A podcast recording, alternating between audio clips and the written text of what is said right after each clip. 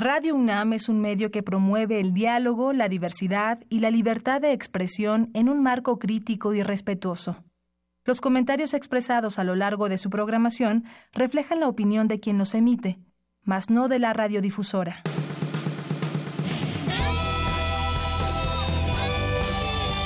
Prisma RU.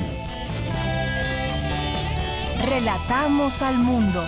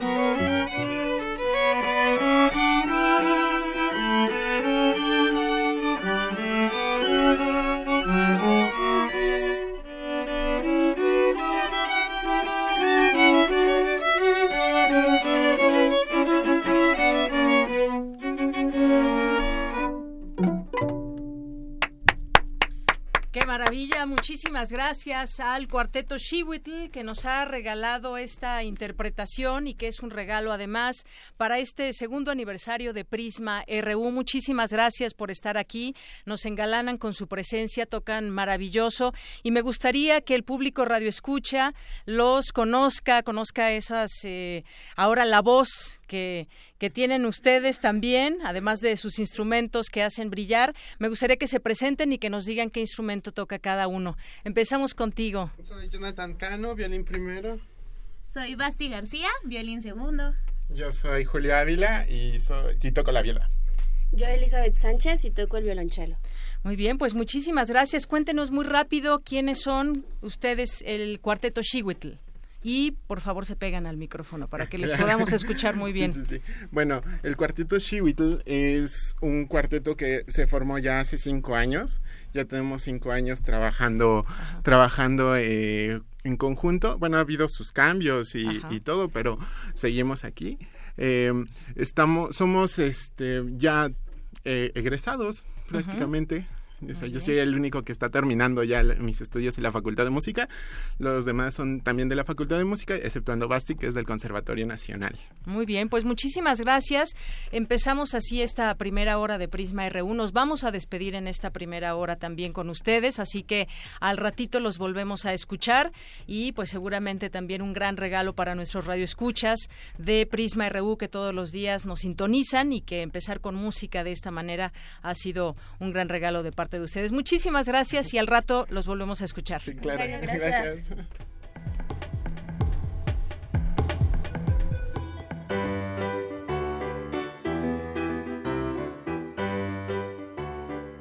Pues hoy estamos de fiesta porque Prisma RU cumple dos años, estamos muy contentos, ha sido un esfuerzo de muchas personas y hoy nos acompaña nuestro director Benito Taibo. Benito, buenas tardes. Hola, Deyanira, para mí siempre es un enorme gusto volver, aunque sea un ratititito, a los micrófonos de Radio UNAM. Y para nosotros también, pues Benito, ya son dos años y la verdad es que este programa sigue también, pues gracias a, a pues a ese esfuerzo, pero también gracias a que pues tenemos esa venia de parte tuya de seguir con el programa. No, no tiene que ver con la venia de ninguna manera, tiene que ver con justamente el esfuerzo, el trabajo continuado en equipo. Ah, creo que hemos encontrado el camino y entonces esto es verdaderamente importante. Mm, nos queda claro que la competencia frente a otros espacios noticiosos de esa misma hora eh, era un poco inútil en muchos sentidos porque no podemos competir en cuanto a medios, en cuanto a infraestructura, en cuanto a reporteros. Pero, pero eh, han encontrado ustedes la beta y creo que es importantísima, que es a través de los ojos de la universidad mirar al mundo. Y esto nos hace singulares, nos hace únicos, nos hace eh, especiales porque porque si la universidad es un reflejo de la sociedad, el Prisma RU sin duda un reflejo de ese reflejo por lo tanto eh, cumple con la misión constante y permanente de mirar, relatar al mundo a través de los ojos de la universidad. Yo los quiero felicitar enormemente a todo este magnífico equipo que realiza diariamente de lunes a viernes Prisma RU.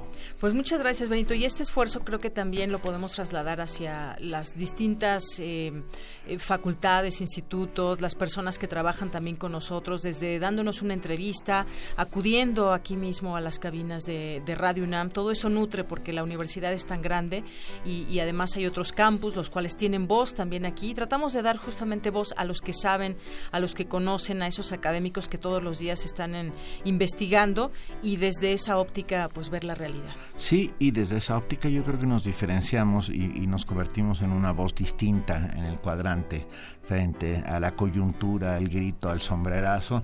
Ah, la tranquilidad que genera la academia ¿no? y sus enormes posibilidades para contar lo que sucede en la sociedad a través de este crisol, a través de este espejo que refleja todo ello que sucede, creo que es francamente importante.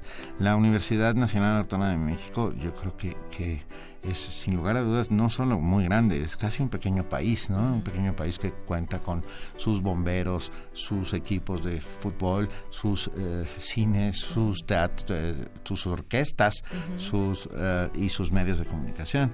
Y en ese sentido, bueno, pues somos somos Radio UNAM desde hace ya 80, ya vamos por 81 años, ah, una suerte de, de crisol de, de todo esto es a ver, la universidad es un generador de conocimiento, un difusor y creador de cultura y sobre todo un acicate para la creación de conciencia crítica y de autocrítica. Y en ese sentido, bueno, Prisma RU apoya diariamente esta lógica para, para que la gente tome mejores decisiones a partir de información veraz y absolutamente eh, comprobable. ¿no? Claro, uno de, tantos ejemplos puede ser el, mismo proceso electoral que estamos viviendo. Aquí no, entrevistamos a ninguno de los candidatos, no nos buscamos esa nota, decías, del sombrerazo ni nada, pero sí desde el análisis universitario analizamos cada uno de los debates, por ejemplo, y aquí tenemos una diversidad de voces que, pues, muy respetuosamente opinan y digieren todos estos temas porque finalmente, pues, eh, está la decisión para un país también y qué mejor que que sea de la mejor manera y con la información desde la academia. Estamos convencidos de ello y además agradecemos enormemente a todos aquellos que están ayudándonos en este esfuerzo informativo desde el resto de la universidad me parece muy importante que en estos tiempos en que, en que hay una enorme crispación aparezcan voces que, que den serenidad, ¿no? que, que, que miren un poco más allá del instante y del mal gesto o del grito ah, y, que, y que intenten, gracias a sus palabras, hacer que la sociedad mexicana esté mejor informada para la toma de decisiones, que finalmente de eso se trata, la crítica y la autocrítica, ¿no? Tomar decisiones de manera independiente, racional, inteligente para decidir el futuro de todos. Pues Benito, muchas gracias por acompañarnos. Estamos muy contentos, todo el equipo de, Prisma RU, de, llegar a dos años. Eh, y pues bueno, mientras se nos dé la oportunidad, aquí seguiremos con el auditorio. Y así será, no necesita ningún aval, muchos, muchos, larga vida a Prisma RU. Muchas gracias, Benito Taibo. Gracias, querida. Director de Radio UNAM.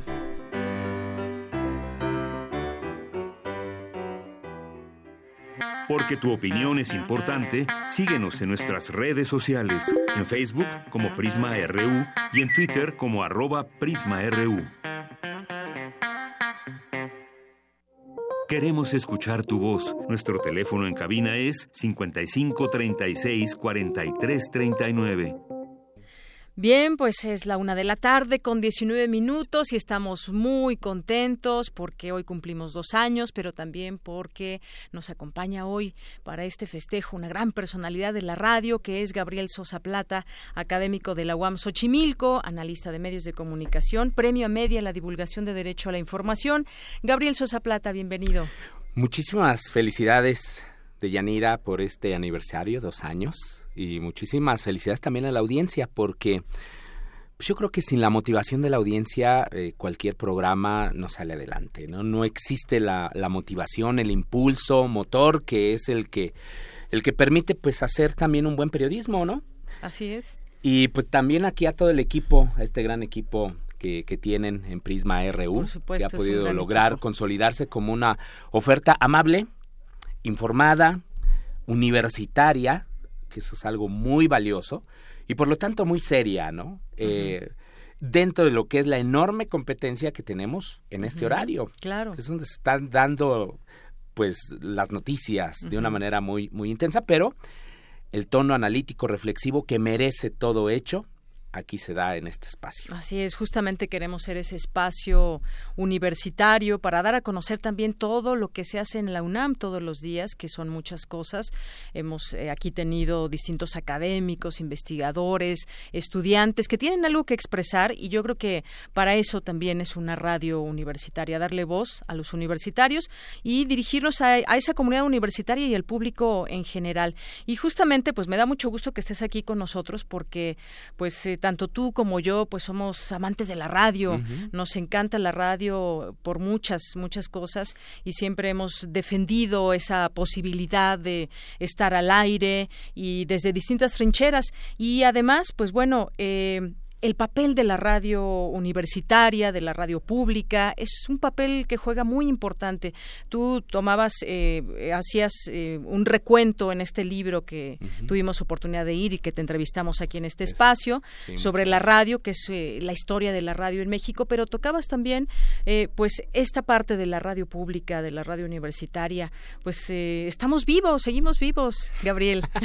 y hay que seguir vivos porque la radio universitaria, al igual que la radio pública, son necesarias para, para cualquier democracia que pretende consolidarse. Son una opción importante, relevante, significativa, indispensable, yo diría, eh, y contrapeso para lo que es la radiodifusión comercial que tiene muchos otros objetivos. Yo sé que se comparten en ocasiones algunos principios fundamentales del periodismo, pero la radio pública es la, es la opción que tienen los radioescuchas, en general las audiencias, para recibir este tipo de contenidos que comentabas hace un momento. Esa otra visión. Y desde esa otra perspectiva, y sobre todo con una eh, modalidad o compromiso, más bien el compromiso de la inclusión, de la diversidad y de la pluralidad que todos ellos son los principios fundamentales de lo que son los medios públicos y por supuesto los universitarios. Si no tuviésemos esos principios en estos medios, tendríamos una sociedad menos informada. E incluso podríamos decir que esto afecta a la toma de decisiones en general de, las audiencias. Yo sé que también en ocasiones los medios públicos no tienen estas grandes audiencias que tienen algunos medios comerciales.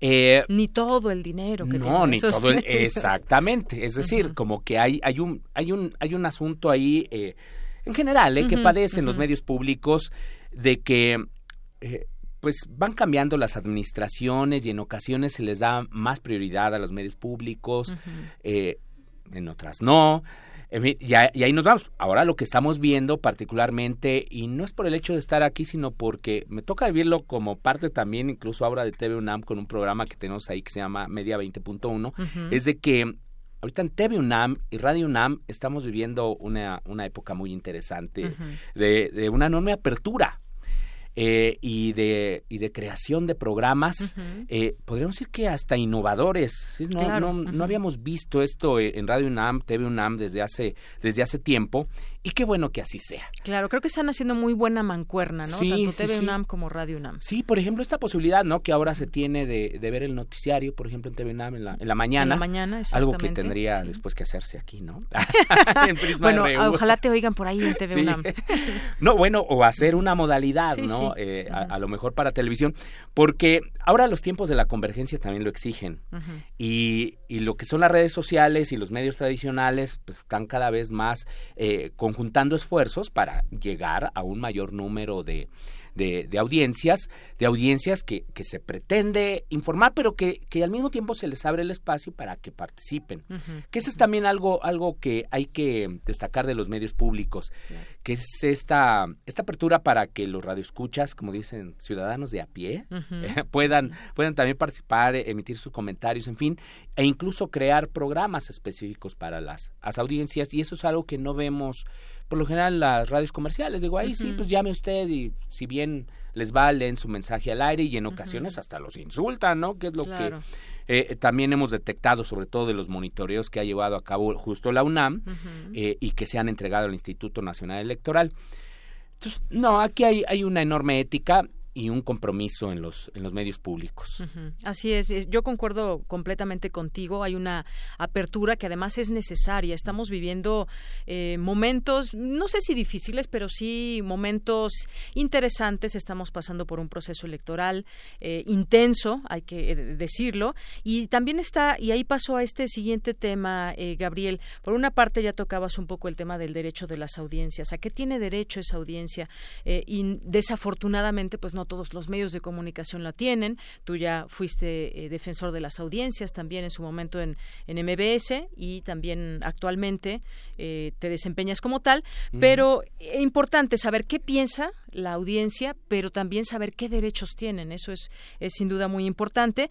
Y eh, por la otra parte, pues está qué tipo de cobertura se está haciendo en la radio mexicana sobre este proceso importante para México. Dura unos meses solamente y después, pues bueno, vendrán muchas otras cosas, un sexenio que alguien alguien va a ganar a la presidencia de la República y ya estaremos, digamos, desde desde otro punto analizando también lo que haga el próximo presidente. Pero por lo pronto, ¿qué te ha parecido también este eh, pues impacto mediático que se tiene de las campañas en los medios de comunicación? ¿Se han conducido bien, con ética?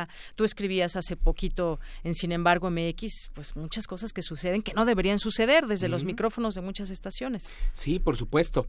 Y eso es parte de lo que comentabas hace un momento de los derechos de las audiencias. Nosotros, independientemente de que sean medios comerciales o medios públicos o medios comunitarios, indigenistas o indígenas, eh, tenemos derecho a la pluralidad, a la diversidad, a la inclusión, a los contenidos no discriminatorios, a la equidad informativa, la pluralidad informativa en general.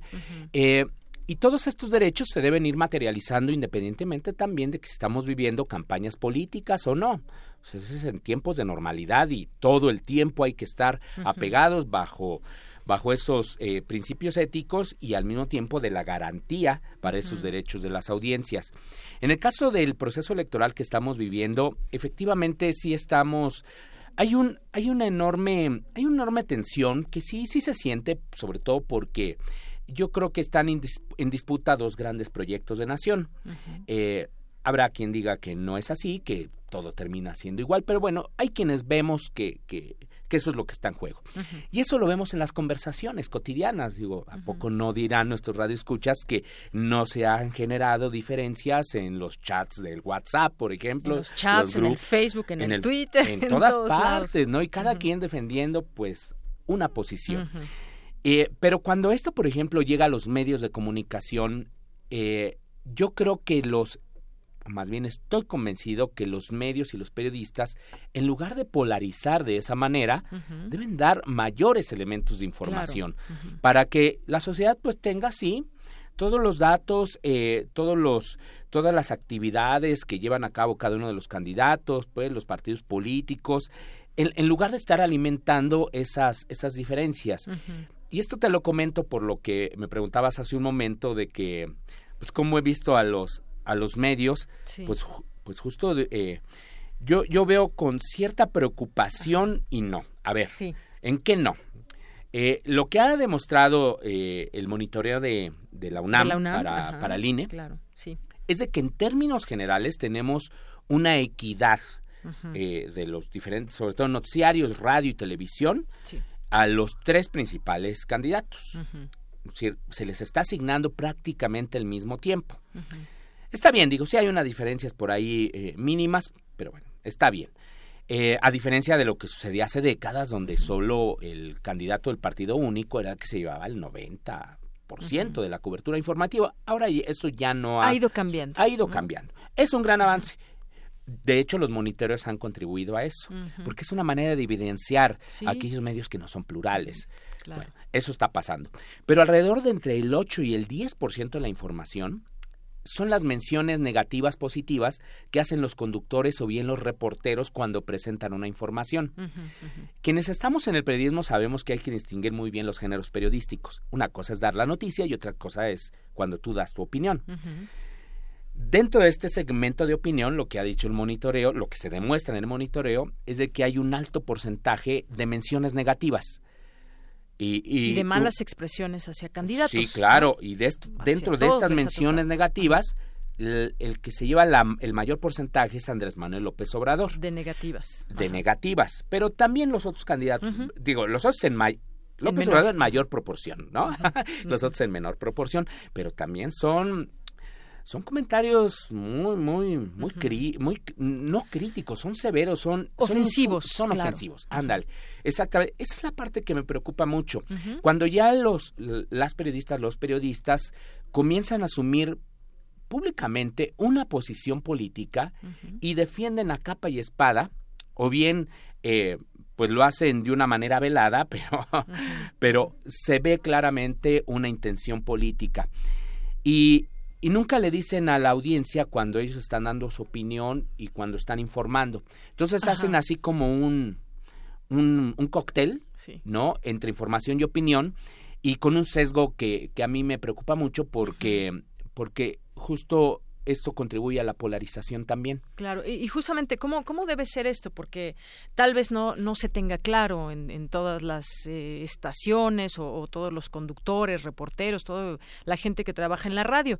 No es que no se valga la opinión, no es que no se pueda informar o dar un punto de vista, pero se tiene que diferenciar entre cuando es una información, eh, una nota periodística, cuando estás dando tu opinión o cuando tienes invitados y a lo mejor los invitados pues tienen alguna postura política, defienden a uno, atacan a otro, que bueno, aquí nos ha tocado, es parte de la riqueza de, la universidad. Eh, muchas veces, pues algunos, eh, no tanto que defiendan a un candidato, sino defienden a lo mejor propuestas que les parecen buenas o malas, o casi todos han coincidido desafortunadamente en que no hay tantas propuestas, pero bueno, eh, es parte de, de saber ejercer ese periodismo ante los medios de comunicación, ¿no? Sí, y mira, y estoy de acuerdo, creo que así sucede y está muy bien porque eso permite a la audiencia tener mayores referentes. El gran problema es cuando, cuando ya llegas sí, a las palabras oeces, a los insultos. y ya apodos, ¿no? Una serie de apodos que yo leí a través de... Sí, sí, sí, de lo que uno detecta de lo que en estos monitoreos. sí, sí, sí, que es una base de datos muy interesante porque ahí están todas las menciones. E incluso los monitoristas hacen una explicación de en qué contexto lo dijo. Enriquece mucho. Eh, ahí tú te das cuenta que si cuando ya no alcanza el argumento, llegas al insulto. Y eso en el ámbito periodístico no, no se vale. Y además es un muy mal mensaje. Sí. Es decir, no, no podemos debatir, no podemos exponer las ideas sin llegar a, esos insultos. Yo creo que sí podemos. Es más, la misma audiencia lo rechaza, rechaza ese tipo de, de comentarios. Sí, y yo lo que he comentado también en otra, en otra colaboración es que, que si te das cuenta, esta es mi visión ¿eh? de, lo que, de lo que estoy viendo ahorita en las elecciones. Sí. Si, si consideramos que si bien hay cierta equidad en, las, en los tiempos y que efectivamente no son tanto tantas notas negativas hacia hacia un candidato, pero son significativas porque en algunos son de, medios de cobertura nacional, sobre todo de la radio, no me refiero sobre todo al grupo Fórmula, ese es uno de los que más se menciona, por ejemplo, pero hay otros, ¿no? Pero ese es uno particularmente destacado. Si le agregas los spots en contra también de un candidato, si le agregas los debates en contra de un candidato, eh, se crea también, bueno, y todo lo que nos llega a través de las redes Dentro sociales. Dentro de su barra tienen conductores muy en contra de ese sí, candidato. Si, te das cuenta, es toda una. Eh, un contexto comunicacional supuestamente, digo supuestamente, muy adverso hacia un candidato, López Obrador en este caso. Lo paradójico del asunto es de que por ejemplo, la encuesta de hoy, de reforma, de reforma lo coloca con más de 50%, que eso es algo inusitado que no, habíamos visto en otras elecciones. ¿Qué, ¿Qué puede explicar este fenómeno de que las audiencias escuchan, sintonizan, están atentos pero ya no todo lo creen. Ya no se creen todo. Ya no se creen todo, ni tampoco eh, coinciden con lo que, que, lo que les están diciendo, ¿no? Estos periodistas o estas personas que entrevistan en los diferentes medios, en fin, es un fenómeno, ¿eh? A analizar. Yo, yo creo que es una, es una respuesta, podríamos decir, hasta subversiva. Gabriel Sosa Plata, si te parece, vamos a escuchar la siguiente información que preparó mi compañera Dulce García de estos primeros dos años de Prisma RU y regresamos a seguir conversando. Muchas gracias.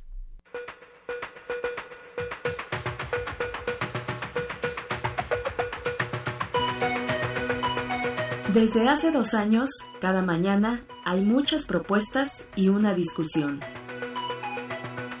Acompañada va esta de un chiste, de varias tazas de café, del aroma de alguien que casi acaba de bañarse.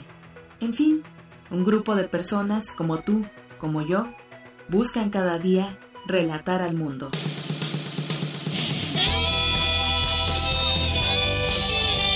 Prisma RU. Relatamos al mundo. En otro pedacito de la Tierra, un reportero busca entrevistar quizá al mismísimo rector de la UNAM. Otro más se pierde en la presentación de algún libro y otro anda tratando de entender uno de esos proyectos innovadores casi de ciencia ficción que se le ocurre a algún universitario. Deyanira, muy buenas tardes. pues el pasado 15 de marzo de este año, la Organización de Naciones Unidas... Del 29 de mayo al 1 de junio se llevará a cabo sin...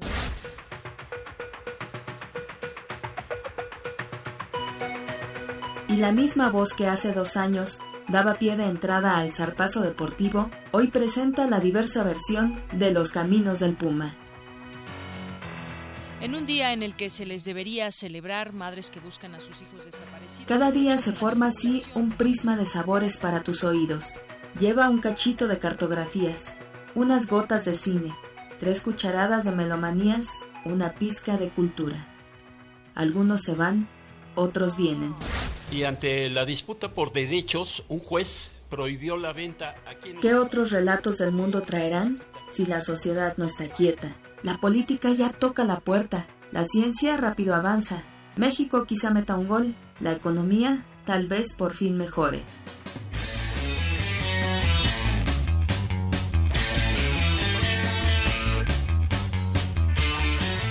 Tú puedes cumplir junto con ellos un año más. Llámalos, critícalos, recomiéndales, felicítalos, porque junto contigo ellos continuarán relatando al mundo. Relatando al mundo.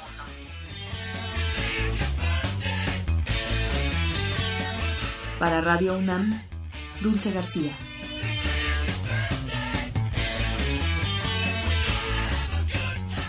Bien, pues continuamos. Muchas gracias, Dulce García, por esta información, por esta historia que nos haces en esta nota sobre los primeros dos años de Prisma RU. Y seguimos platicando con Gabriel Sosa Plata, académico de la UAM Xochimilco, especialista en medios de comunicación. Y hay otros temas también, Gabriel. Sigue desafortunadamente esta ola de violencia en contra de los periodistas. Ayer volvimos a tener noticia de otro periodista que fue muerto eh, a golpes Héctor González allá en este estado, un estado además pues eh, bastante violento en los últimos años, ya podríamos decirlo. La semana pasada, la colaboradora del financiero Alicia Díaz González, parece ser que esto no, no para, tampoco la impunidad, porque no se resuelven estos casos. Y, lo traigo a colación porque finalmente es gente que trabaja para los medios de comunicación y que en su labor para eh, de informar, pues han perdido la vida, ¿no? Y se suma a una larga lista, Gabriel. Lamentable que pase esto en México. Sí, muy, muy lamentable porque eh, no se ha podido eh, implementar un mecanismo adecuado de defensa, de protección a los periodistas y defensores de derechos humanos en México. Las mismas organizaciones como Artículo 19, Fundar, AMEDI, etcétera, han comentado que, y, es cierto, que México tiene uno de los sistemas, legalmente, uno de los sistemas de protección más, más grandes, más robustos, pero que desafortunadamente no sirve. No sirve. No sirve. Eh, tenemos una fiscalía incluso especializada. Tenemos una ley de Yanira, una, ley, una ley que se encarga específicamente de estos temas. Hay recursos, muy poquitos por cierto, Ah, eso sí, pero gastamos en publicidad gubernamental verdaderas fortunas, ¿no? Vamos a llegar a los 60 mil millones de pesos este sexenio en publicidad gubernamental, pero por ejemplo la Fiscalía Especializada, que se encarga de perseguir estos delitos, que forma parte de la PGR, tiene un presupuesto minúsculo. Por eso es que cuando vinieron acá los relatores de, de la libertad de expresión de la Comisión Interamericana de Derechos Humanos y de la ONU, eh, una de las recomendaciones es asignar más recursos, más personal, más presupuesto a, esta fiscalía especializada para que tenga una mayor efectividad. Eh, entre otras recomendaciones, ¿no? Pero una tenía que ver con los recursos. La otra tenía que ver con la capacitación, la otra tenía que ver incluso hasta con esta perspectiva de género, ¿no? Porque también hemos estado viendo mucha violencia a mujeres periodistas, no solo las que hacen actividad pues en medios tradicionales y demás y de que son agredidas eh, física o de otra manera eh, eh, sino también las redes sociales. Eso se ha intensificado de una manera muy importante. Y desafortunadamente pues seguimos en este ya lo comentabas en este en esta impunidad total. Sí.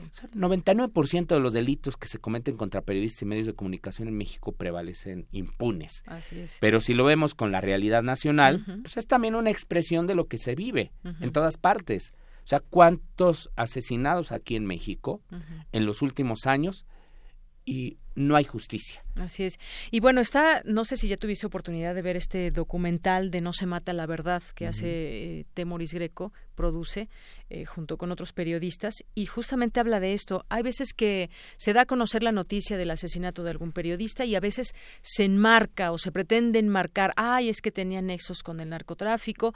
Es muchas cosas que hemos eh, escuchado el fotógrafo de, de, Veracruz que qué caso tan tan sucio de parte de las autoridades aquí en la Ciudad de México eh, para en este expediente que se siguió, pero nos da cuenta de en este documental justamente de cómo vivían esos eh, esos periodistas, de cuáles eran sus intenciones, porque en muchas en un par de ocasiones que se mencionan ahí hay periodistas eh, en Veracruz, me parece, que no eran propiamente no habían estudiado periodismo, pero que querían informar al, a la gente de su comunidad lo que estaba sucediendo, las corruptelas de un alcalde y, y esto desafortunadamente el sacar la verdad a flote, porque es justamente tratar de buscar la verdad, pues les lleva a encontrar la muerte, desafortunadamente. Sí, desafortunadamente eh, las condiciones en las que viven muchos periodistas en la República Mexicana, no en las grandes ciudades, México, Monterrey, Guadalajara, quizás Puebla, en fin, pero lo que es Oaxaca, Chiapas, varias ciudades del norte de nuestro país,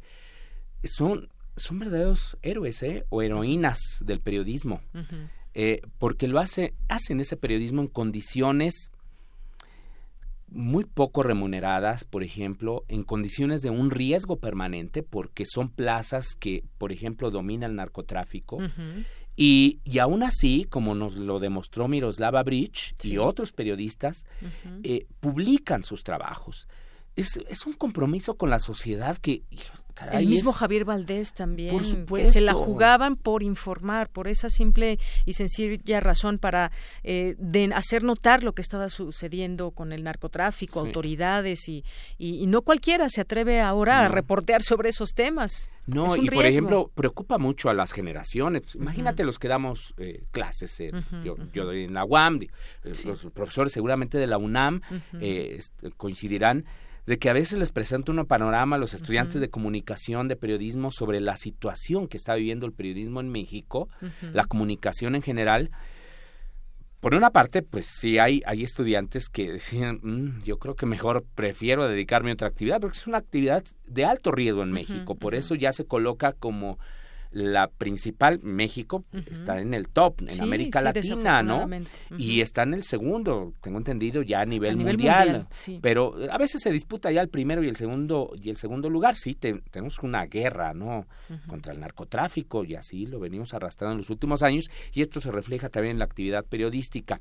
Y, y sí, una manera que, que, han utilizado las procuradurías estatales o bien la PGR es vincular a los periodistas con actividades ilícitas ya así de entrada, ¿no? o bien porque tenían, le llaman líos de faldas, ¿no? Así les dicen incluso de manera despectiva, por ejemplo, entre otros argumentos en ocasiones inverosímiles, pero no se hace investigación y eso es lo más preocupante. si no se hace investigación, pues vamos a encontrar evidentemente a los culpables.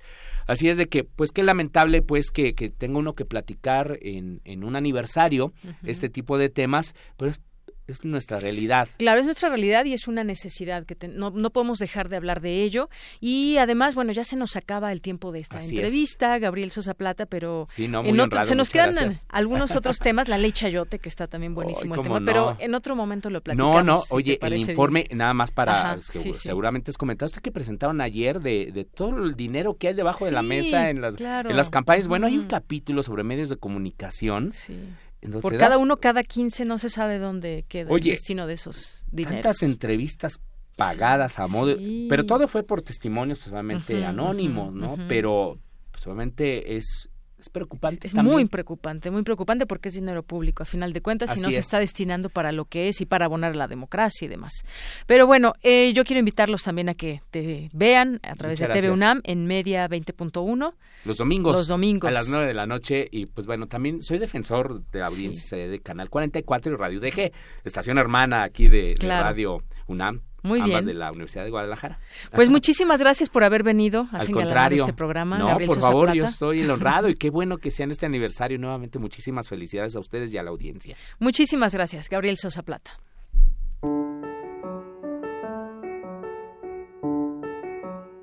Hola, soy Blanca Guerra quiero felicitar con todo mi cariño y con todo mi agradecimiento también a Prisma RU, ese noticiero maravilloso que conduce de Yanira. Yo religiosamente escucho este noticiero por su calidad, por su, por su gran, eh, una gama maravillosa la que presenta eh, de comentarios, de gente especializada. Me parece que, que sí merecen una gran felicitación de Yanira a ti y a todo tu equipo por este, este gran espacio que nos permite informarnos, que nos permite pues darnos cuenta de muchísimas cosas y, y algunas que desconocemos y nos hacen conciencia de ello y otras que profundizamos en ellas gracias a todos los, los sectores, que, los, las secciones que tienes con toda la gente especializada en distintos temas.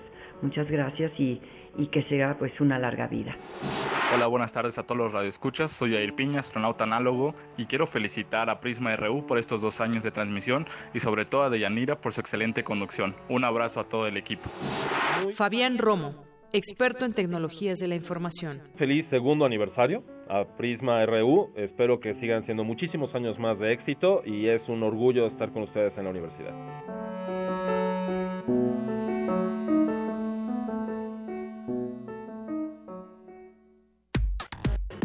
Relatamos al mundo. Relatamos al mundo.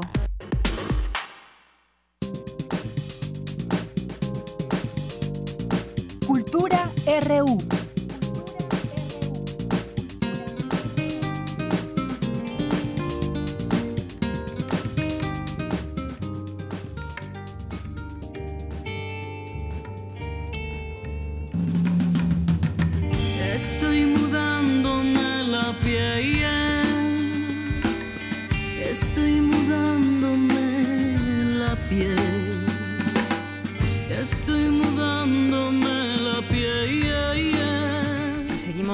Fiesta, seguimos festejando y ahora entramos a cultura con Tamara Quiroz. Tamara, Deyanira, muy buenas tardes a ti. Como dice la canción, estamos mudando de piel. También cada año sirve para renovarse. Muchísimas gracias a todos aquellos que nos han acompañado durante dos dos años, dos cortos años, porque el, el tiempo se va volando.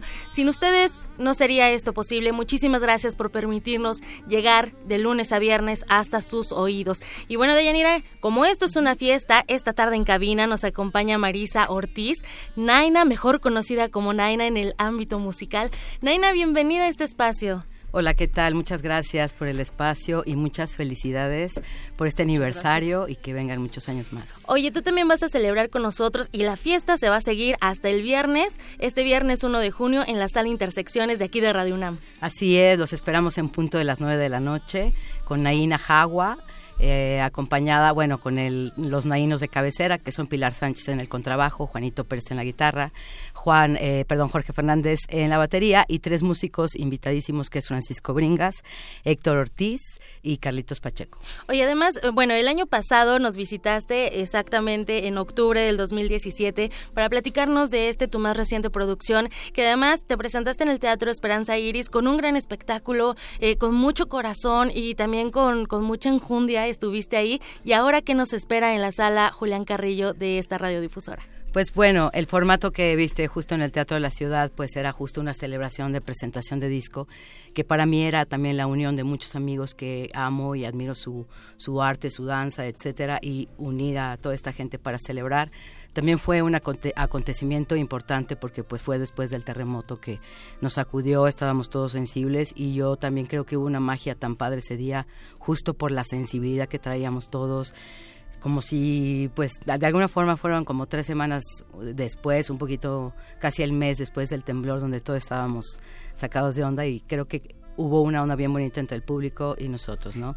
Y bueno, Sí. mucha gente incluida y digamos que la diferencia va a ser que este es un concierto más íntimo, eh, son obviamente menos músicos. En el teatro llegamos a ser 19 músicos, más todos los el performance, 40 artistas en escena. Pero esta vez solo vamos eh, un, un siete eh, y bueno, se permite como más la onda de, de, De los matices claro. justo, de llevársela suavecito, después hacer algo más intenso y, y pues bueno, creo que va a estar muy rico. Y además, Naina, abres, abres eh, el mes eh, con esta celebración también de Radio UNAM, porque Radio UNAM cumple 81 años el próximo 14 de junio y tú inauguras también este esta serie de celebraciones. Pues sí, la verdad, este, nos sentimos muy afortunados. Siempre todo lo relacionado con la UNAM, a mí me encanta, amo, amo el proyecto, amo todo lo que tenga que ver. Y pues me siento muy afortunada de participar justo en el primer concierto, concierto de junio eh, por el aniversario de Radio UNAM. Nada más 81 años de Yanira, o sea, se dice muy fácil, pero ya son 81 años de esta radiodifusora. 81 9, Código del Agua. De la fluidez. Ah, muy Qué bonito, sí. Oye, y para la gente que, que no te conoce, eh, ¿cómo pueden acercarse a tu música? ¿Cómo, ¿Dónde te pueden localizar para también, bueno, ya sabemos que el, el 1 de junio todos están invitadísimos para seguir esta celebración a las 9 de la noche aquí en la sala Julián Carrillo, pero también cómo podemos escuchar más de tu música. Pues en las redes sociales, en Facebook está la página Naina Música, también estoy en, tengo otra página que se llama Marisa Naina, este, en SoundCloud, en, en YouTube, en Instagram. Todas las plataformas digitales pueden encontrar. Sí, y muy pronto estaremos en Spotify y en otras plataformas, que será ya al siguiente mes. Pero bueno, los invitamos de verdad a disfrutar este, esta fusión de música que traemos entre la música del mundo, el rock, un poco de groovy y pues los esperamos con mucho cariño para celebrar la vida y todos estos lindos acontecimientos. Claro, Naina, y para los que no puedan venir a la sala Julián Carrillo, pueden escucharlo a través de esta frecuencia en el 96.1 de FM o también si nos escuchan de otra parte del mundo no hay pretexto porque está www.radio.unam.mx, también para que te escuchen como parte del Festival Intersecciones con este nuevo material, Jawa, tu más reciente material. Y de verdad, muchísimas gracias por acompañarnos esta tarde. Nos vemos y nos escuchamos también el 1 de junio, el viernes a las 9 de la noche de Yanira. Y bueno, también los invitamos porque el 2 de junio, Hocus Pocus, también, que es el programa infantil de Radio UNAM, cumple dos años también. Entonces esta celebración sigue y que sigan muchos, muchos, muchas celebraciones más. De Yanira yo me despido y les deseo una excelente tarde. Muchísimas gracias a todos los que nos acompañan. Gracias, Naina. Bye, bye. Gracias, Samara. Gracias, gracias, Naina. Gracias, gracias. Y pues continuamos.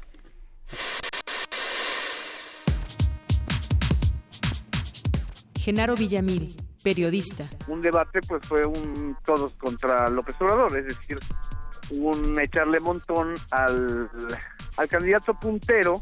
Francisco Martín Moreno, escritor. Bueno, cuando terminé mi, mi más reciente libro, que era eh, México Engañado, eh, todo lo que no dice tu libro de texto gratuito, fue una revisión exhaustiva de lo que dicen los libros de texto y lo que no dicen los libros de texto. Everardo González, cineasta. la Libertad del Diablo es una película psicológica, es una, digamos que es una película del terror de la realidad. Eh, tratada como a partir de ese género, el terror psicológico. Celso Piña, músico. Tanto el acordeón como la orquesta pues hacen música, ¿no? Entonces yo quiero con esto enseñarle a la gente que, que, no porque ves a un chavo con un violino o, algo así ya va a tocar, no sé, Paganini o Tchaikovsky o todo eso, ¿no? Blanca Guerra, actriz. Pues hacemos, nos subimos a un escenario para qué? Para poner nuestro trabajo al servicio de, las, de los gustos, de los distintos gustos de todos los espectadores amantes del teatro. Bernardo Barranco, especialista en religiones. Sí, mira, eh, es un libro que está escrito por gente que conoce el tema. Eh, básicamente son intelectuales, activistas sociales y periodistas. Periodistas que llevan más de 20 años en la fuente y que conocen a la perfección el comportamiento, el desarrollo de Norberto Riveras.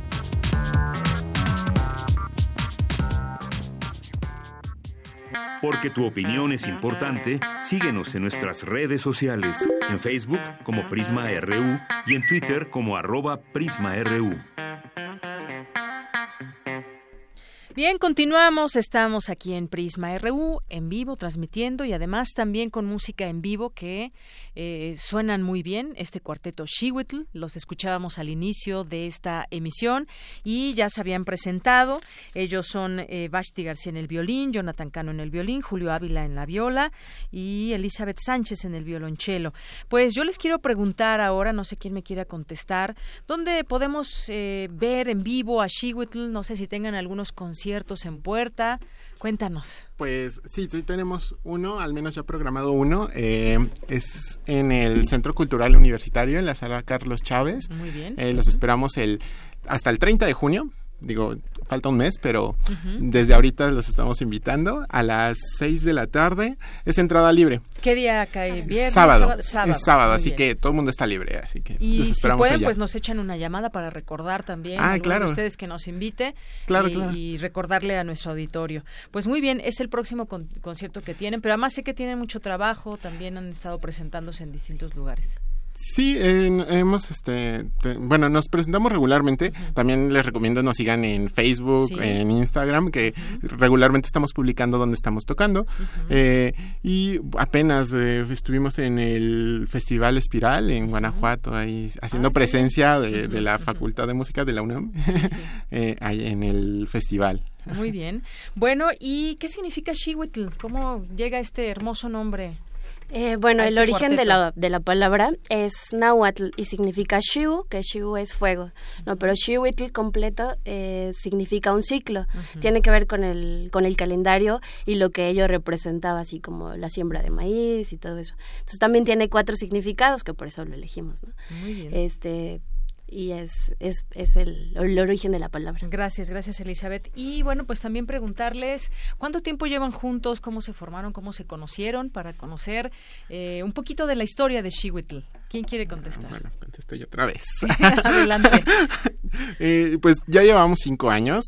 Eh, el proyecto realmente comenzó en la facultad, o sea, como estudiantes, y después pues nos, nos encantó y y bueno, algo interesante que, se habla de la música de cámara es que es difícil aguantarse uno a otro. Sí, lo he escuchado por ahí.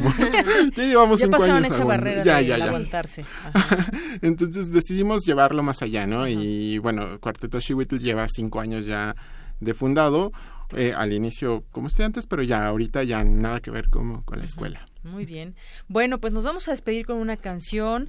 Antes, bueno, pues, eh, ¿cuánto tiempo llevan tocando cada uno su instrumento? Porque tocan muy bien. ¿Cuánto tiempo tienes, eh, Bashti, tocando el violín?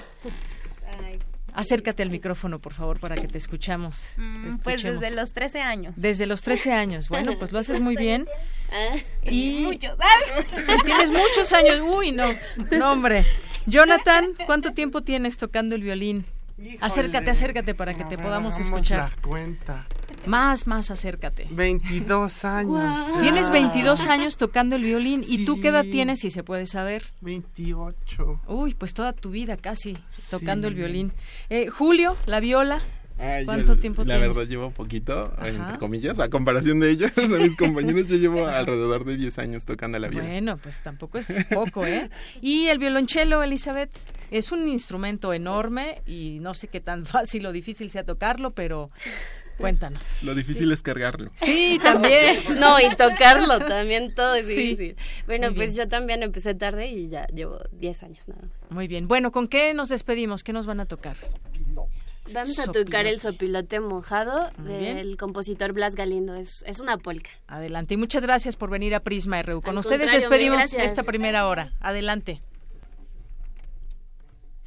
Música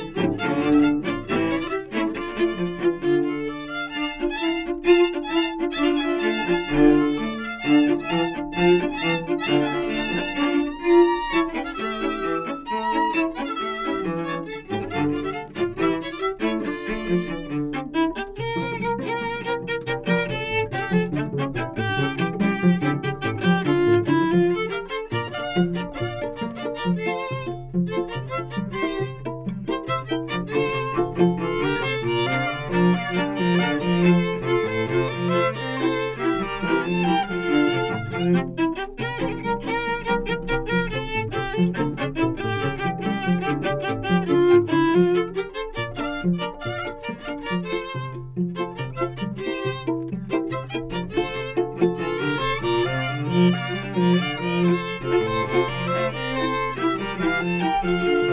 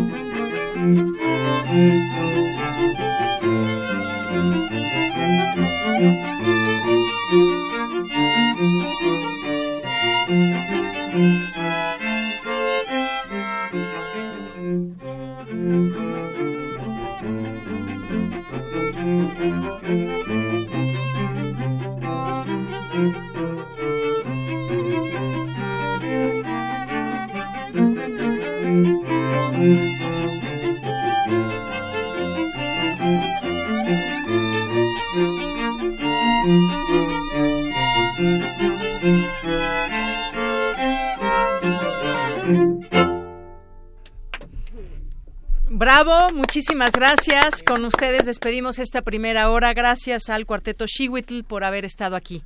Gracias. Y nos vamos al corte. Prisma RU. Relatamos al mundo.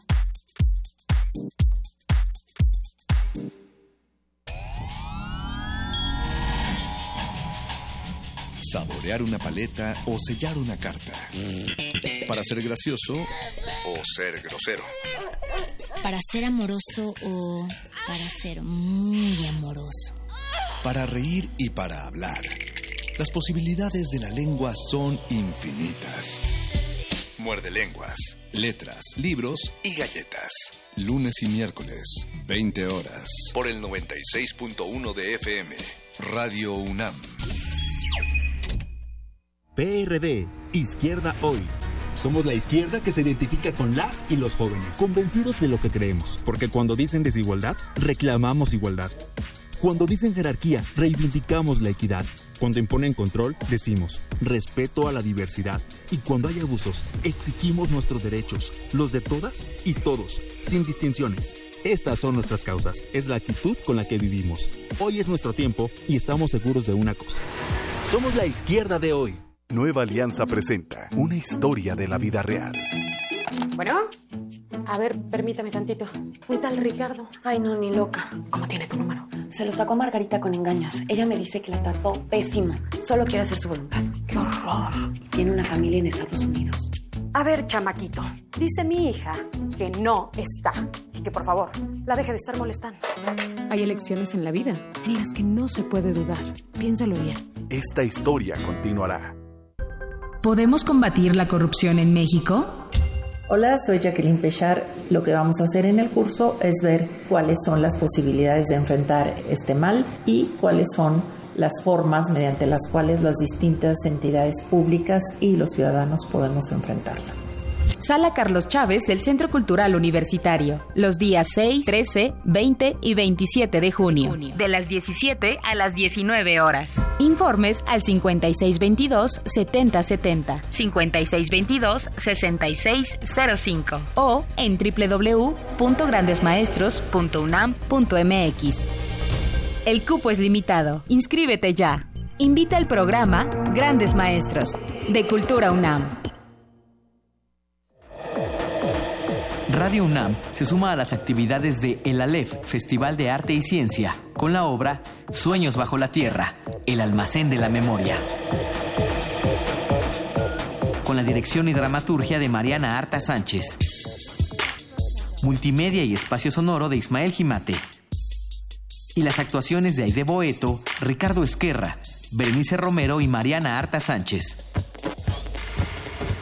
Domingo 3 de junio, de 11 a 1 de la tarde. Sala Julián Carrillo, Adolfo Prieto número 133, Colonia del Valle. La entrada es libre, el cupo limitado. Radio UNAM, experiencia sonora. Le preguntamos a los mexicanos, ¿quién piensan que ganará el Mundial? España. Francia. Brasil. Alemania. Inglaterra. Argentina. México, México, México, México, México, México. El México que ven los niños es el que todos debemos ver, el México de la paz. Y la confianza en nosotros mismos comienza el primero de julio. El cambio es Anaya. Partido Acción Nacional. Le preguntamos a los mexicanos, ¿quién piensan que ganará el Mundial? España. Francia. Brasil. Alemania. Inglaterra. Argentina. México, México, México, México, México, El México que ven los niños es el que todos debemos ver, el México de la paz. Y la confianza en nosotros mismos comienza el primero de julio. El cambio es Anaya. Movimiento Ciudadano.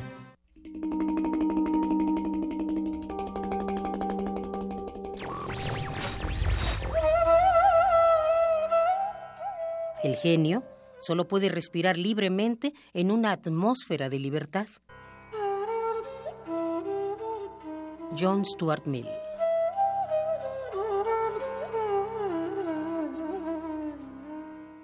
Radio UNAM Queremos escuchar tu voz. Nuestro teléfono en cabina es 55 36 43 39. Prisma RU. Relatamos al mundo. Doctora Mercedes de la Garza, escritora e investigadora emérita de la UNAM. Quiero felicitar eh, con mucho respeto al programa Prisma de Radio Universidad que cumple dos años de ser transmitido. Es un programa excelente con entrevistas y, y diversos datos académicos de la UNAM que es muy importante para difundir lo que se trabaja en la Universidad Nacional. A mí me la hizo la señorita de Yanira Morán, una persona con, con mucha experiencia y muy buen método de entrevistar. Maestra Leticia Cano, directora de la Escuela Nacional de Trabajo Social. Muy buenas tardes. Me da mucho gusto felicitar a nuestra Radio UNAM por el programa Prisma RU que está cumpliendo dos años, con esta extraordinaria conducción de Deyanira y una producción fantástica que ha logrado posicionar a este programa como un espacio radiofónico de la pluralidad universitaria. Deseo sinceramente que los éxitos se sigan dando y que todo el equipo de trabajo reúna muchos, muchos años más en Prisma RU. Muchísimas felicidades. Doctor Javier Oliva, investigador de la UNAM. Hola, mi nombre es Javier Oliva, de la Facultad de Ciencias Políticas y Sociales. Un abrazo y un saludo y una felicitación a todo el equipo de Prisma Universitario por este segundo aniversario. Muchas felicidades. Radio Escuchas. Buenas tardes, aquí en Zarco, pasando a saludar y felicitar a todo el equipo de Prisma RU en su segundo aniversario, deseándoles que cumplan muchos más. De paso, un abrazo a todo el clan. Hola Prisma RU, felicidades por su aniversario. Gracias por el contenido, por las entrevistas, por todo lo que ofrece Prisma RU. Felicidades, su amiga Lil.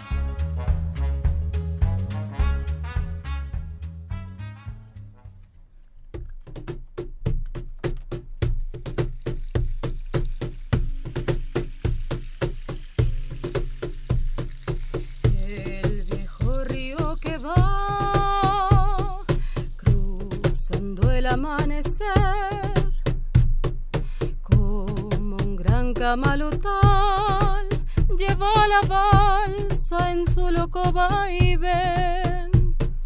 Rumbo a la cosecha, cosechero yo seré, y entre copos blancos mi esperanza cantaré. Con manos curtidas dejaré en el algodón mi corazón. La tierra del Chaco quebrachera y montarás prenderá en mi sangre con un ronco zapucay y será en el surco mi sombrero bajo el sol faro de luz. De corrientes vengo yo, barranquera ya se ve costa un acordeón gimiendo va su lento chamane rumbo a la cosecha, cosechero yo seré, y entre copos blancos mi esperanza cantaré. Con manos curtidas dejaré en el algodón mi corazón. La tierra del Chaco quebrachera y montarás, prenderá en mi sangre con un ronco zapucay y será en el surco mi sombrero bajo el sol faro de luz. Algodón que se va, que se va, que se va, plata blanda mojada de luna y sudor, un ranchito borracho de sueños y amor quiero yo se va, que se va, que se va, plata blanda mojada de luna y sudor, un ranchito borracho de sueños y amor quiero yo.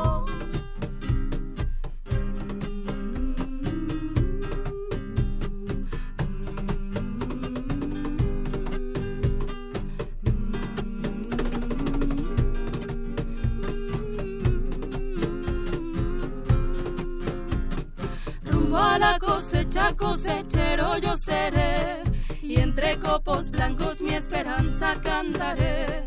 Con manos curtidas dejaré en el algodón mi corazón. La tierra del Chaco quebrachera y mondarás, prenderá en mi sangre con un ronco zapucay. Y será en el surco mi sombrero bajo el sol faro de luz algodón que se va, que se va, que se va, plata blanda mojada de luna y sudor, un ranchito borracho de sueños y amor quiero yo. Algodón que se va, que se va, que se va, plata blanda mojada de luna y sudor, un ranchito borracho de sueños y amor quiero yo.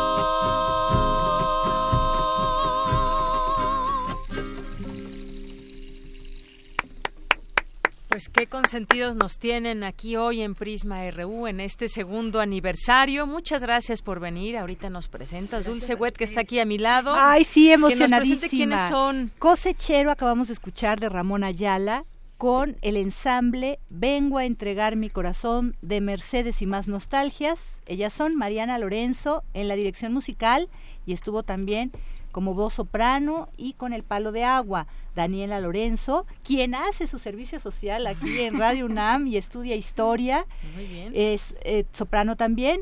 Tania Nandayapa, de esta gran familia eh, de gran tradición chapaneca y con toda la, riqueza que nos han dado de música, porque muchos eh, familiares son compositores, son percusionistas, en fin, aquí viene eh, con estas tres eh, divas, podríamos decir, de la canción latinoamericana, también Ferdinando Hernández en la guitarra, quien acompañó este cosechero de Ramón Ayala, felices de que rápidamente se haya podido armar la fiesta los dos años de Prisma RU y pues la parte musical tiene mucha importancia.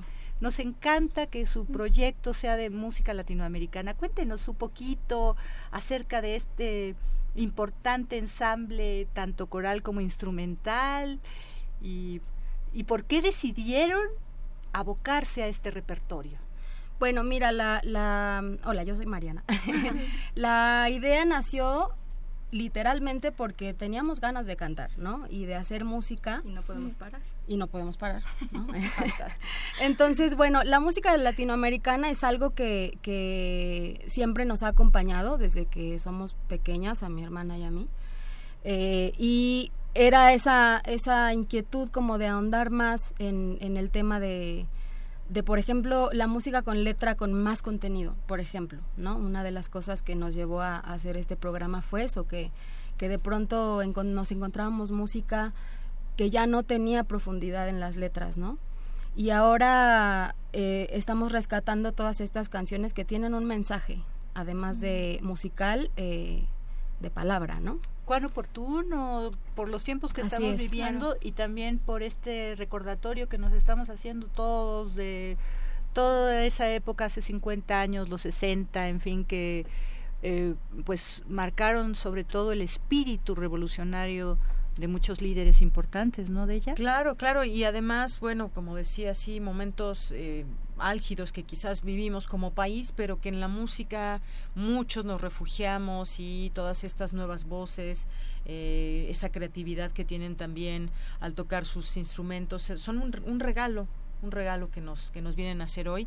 Y pues bueno muchísimas gracias. sí estamos felices y pues quédense porque después vamos a tener las simples cosas eh, para cerrar nuestra emisión.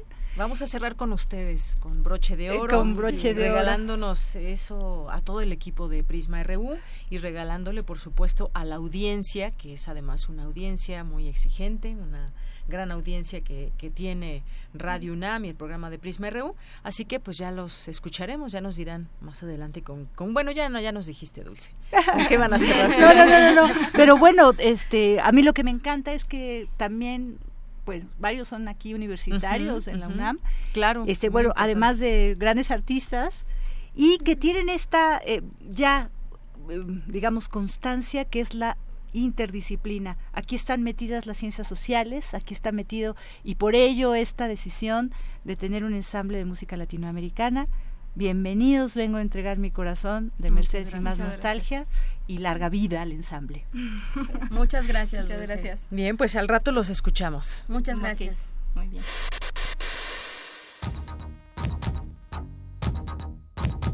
Darío Tepié, actor. Pues la que dos personas cuando hacen química o hacen lo contrario, que a veces es el inicio del amor, un choque, ¿no?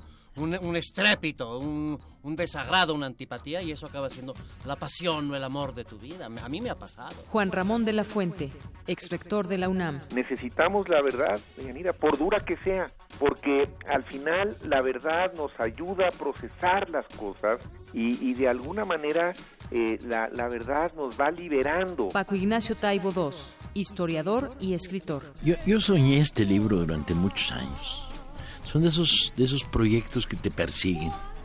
Y me espantaba. Salvador García Soto, periodista. Creo que mm, la apuesta fue muy arriesgada por parte del PRI, esta idea, como dices tú, de lavarle la cara al partido después de todos los escándalos de corrupción que hemos tenido en el sexenio. Lobe Santini, actriz de doblaje. Ay, hola, ¿cómo están? Me da mucho gusto estar aquí. Pensé que no llegaba. Ay, Lobe, me hubieras dicho que era hasta acá. Trino Camacho, Monero. Muchas gracias, Yanira. Estoy feliz de estar aquí, que es como mi segunda casa, porque ah, cómo nos gustaba transmitir la chora por acá. Este, realmente estar acá, porque obviamente eh, este, hacer la chora interminable es como una parte que falta, este, que la gente vaya en el periférico horas y que nos vaya oyendo nuestras tonterías.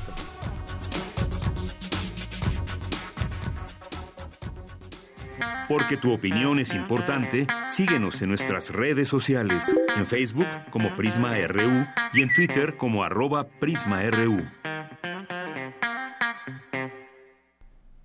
Continuamos dos de la tarde con 19 minutos y el día de ayer se llevó a cabo en transmisión especial en TV UNAM, en Radio UNAM, un programa de diálogos por la cultura.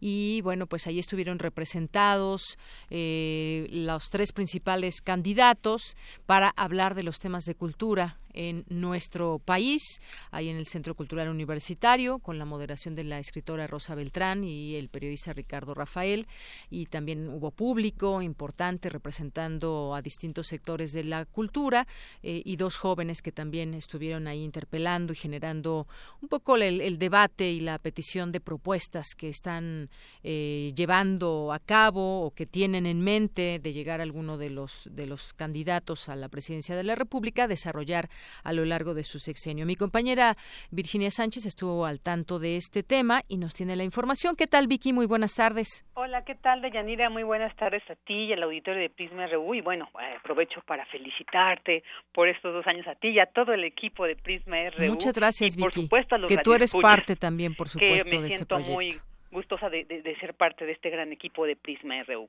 Y pues bien, como dices, para conocer las propuestas que sobre la cultura incluirán en su plataforma política, los representantes de cada uno de los tres principales candidatos a la presidencia, pues participaron en el encuentro por la cultura que, eh, como dijiste, se transmitió por TV UNAM, por Radio UNAM, y el cual fue moderado por Rosa Beltrán y Ricardo Rafael, así como por Mariana Berenice de la Vega y Daniel Zúñiga, quienes representaron al Consejo Consultivo de Jóvenes de la UNAM.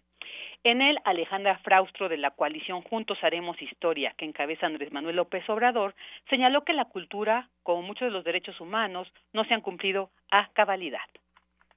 La cultura es un derecho humano y como muchos otros derechos humanos reconocidos en la Constitución, no se ha cumplido a, cabalidad. Y es fundamental, de manera transversal, con las otras áreas del gobierno propuesto, trabajar en cómo vamos a tejer una política cultural prioritaria que no esté como un accesorio o que sea prescindible, sino que esté como uno de los ejes de transformación de, del país. Frausto enfatizó que entre las propuestas centrales de su proyecto está desarrollar el programa piloto Cultura para la Armonía, así como la creación de consejos regionales transdisciplinarios para el diseño de políticas culturales locales. Por su parte, César Moeno, representante de la coalición Todos por México, señaló que la política cultural de esta coalición, cuyos pilares se centran en la innovación, calidad, eficiencia, transparencia y rendición de cuentas, será el núcleo del desarrollo económico y social. La cultura es la base de la vida social y como política pública de importancia estratégica, la política cultural en el gobierno de José Antonio Mit será el núcleo para consolidar el futuro de desarrollo económico y de desarrollo social pleno para transformar a México. Moeno resaltó que entre las propuestas de su candidato y bueno, del mismo en, en caso de la cultura, se encuentra una nueva política fiscal para este rubro y becas para mujeres creadoras, así como la transformación de todas las bibliotecas en nodos de conocimiento. En tanto, Raúl Padilla, representante de la coalición por México al frente que encabeza Ricardo Anaya, dijo que el gobierno actual y los anteriores no han colocado a la cultura en el lugar que se requiere. La política cultural en nuestro país ha sido una política accesoria, ha sido más una esfera más en el árbol y no es en estos momentos una política central del Estado mexicano, con lo que México no puede transitar hacia el futuro sin hacer una revisión profunda de sus instituciones culturales para actualizarlas al México de hoy. Y bueno, entre las propuestas que señaló Raúl Padilla está la de implementar la educación artística desde la educación básica y triplicar el presupuesto de cultura. En este evento también se contó con la presencia de integrantes de la Comisión de Difusión Cultural y del Consejo de Difusión Cultural. De Yanira, cabe señalar que en este encuentro, que además será retransmitido mañana jueves 31 a las 3 de la tarde, no participó el representante del candidato independiente, Jaime Rodríguez Calderón. Y bueno, pues aquí está el reporte de este encuentro que se llevó a cabo el día de ayer.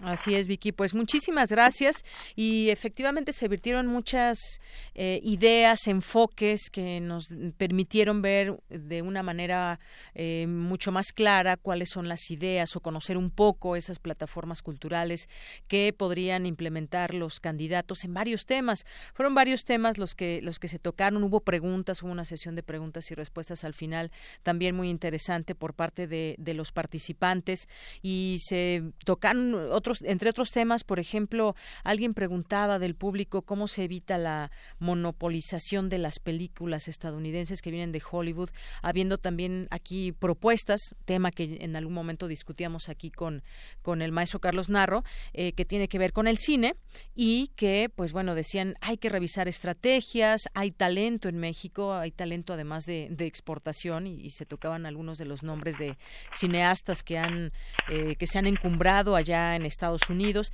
y que aquí qué pasa, por qué no, por qué no se les ha eh, reconocido de la mejor manera para crear y han tenido que emigrar. Bueno, también se habló de, de, eh, de cómo hacer una revolución cultural, lo decía Alejandra Frausto también en, en algún momento, hacer esta transformación cultural desde todos los rincones de este país. Raúl Padilla es el que el que habló de estas estrategias sobre la monopolización de películas, que fue una pregunta en particular que le hicieron, y varios temas que, que, que se abordaron, Vicky, y qué bueno que habrá esta retransmisión. Quien no tuvo oportunidad de verla quizás pueda interesarse y volver a eh, o tener esa oportunidad de conocer estas estas plataformas. Exactamente, Yanira. Y sí, como tú dices, pues bueno, ellos abordaron algunos de estos aspectos de actividades artísticas, aunque como pues se ha dicho, la cultura es todavía más es más amplia, no es más complejo, es lo que pues como dice se dice es, nos da identidad, nos da esta Ujú. cohesión social.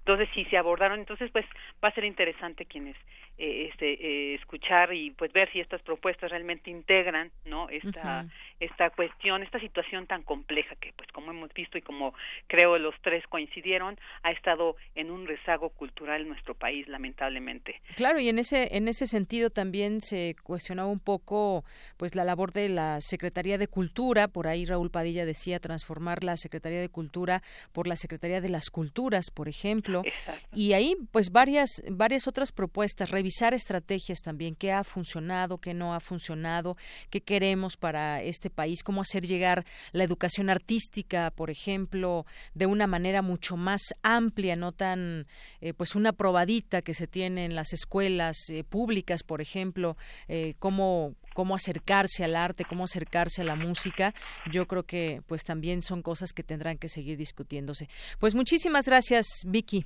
Gracias a ti, Deya. Muy buenas tardes a todos. Muy buenas tardes. Un abrazo. Porque tu opinión es importante, síguenos en nuestras redes sociales, en Facebook como Prisma RU y en Twitter como arroba PrismaRU.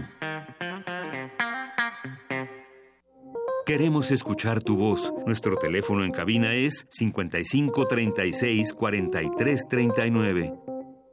Bien, continuamos. Muchas gracias por estar con nosotros aquí en Prisma RU. Ya casi nos falta media hora para terminar este programa y además pues queremos invitarlos si tienen oportunidad, si están por aquí cerca a las 3 de la tarde que nos vengan a visitar y, y pues ofrecer una pequeña convivencia a todos nuestros radioescuchas que así lo deseen. Estamos muy muy atentos. Bueno, han llegado algunas algunas llamadas y algunos tweets, por ejemplo, aquí Adrián Martínez nos dice quiero mandar una calurosa felicitación a Radio por el programa de noticias Prisma RU.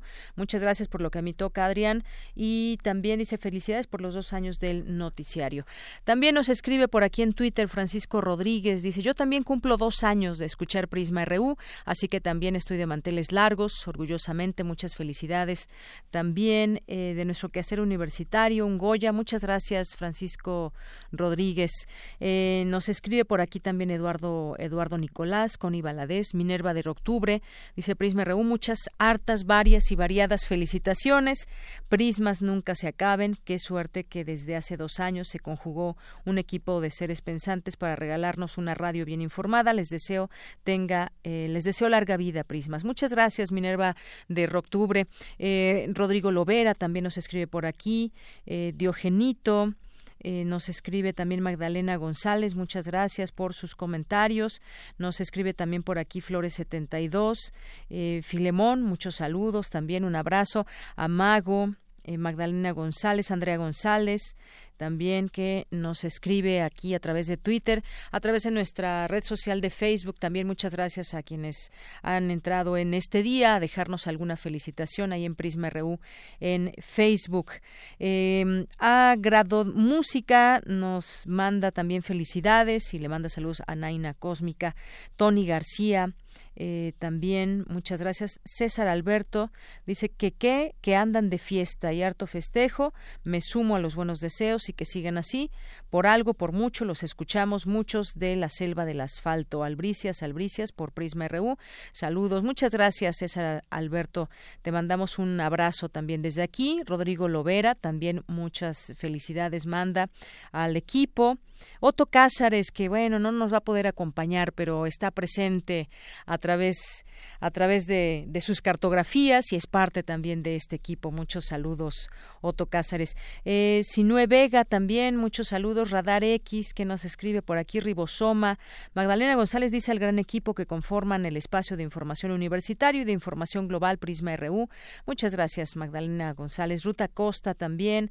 Juan Carlos Sánchez, La FES Aragón también. Le mandamos muchos saludos a la FES Aragón, a la Facultad de Arquitectura UNAM, también por aquí, Conejo Rampante, UNAVIS también, que nos escriben por aquí.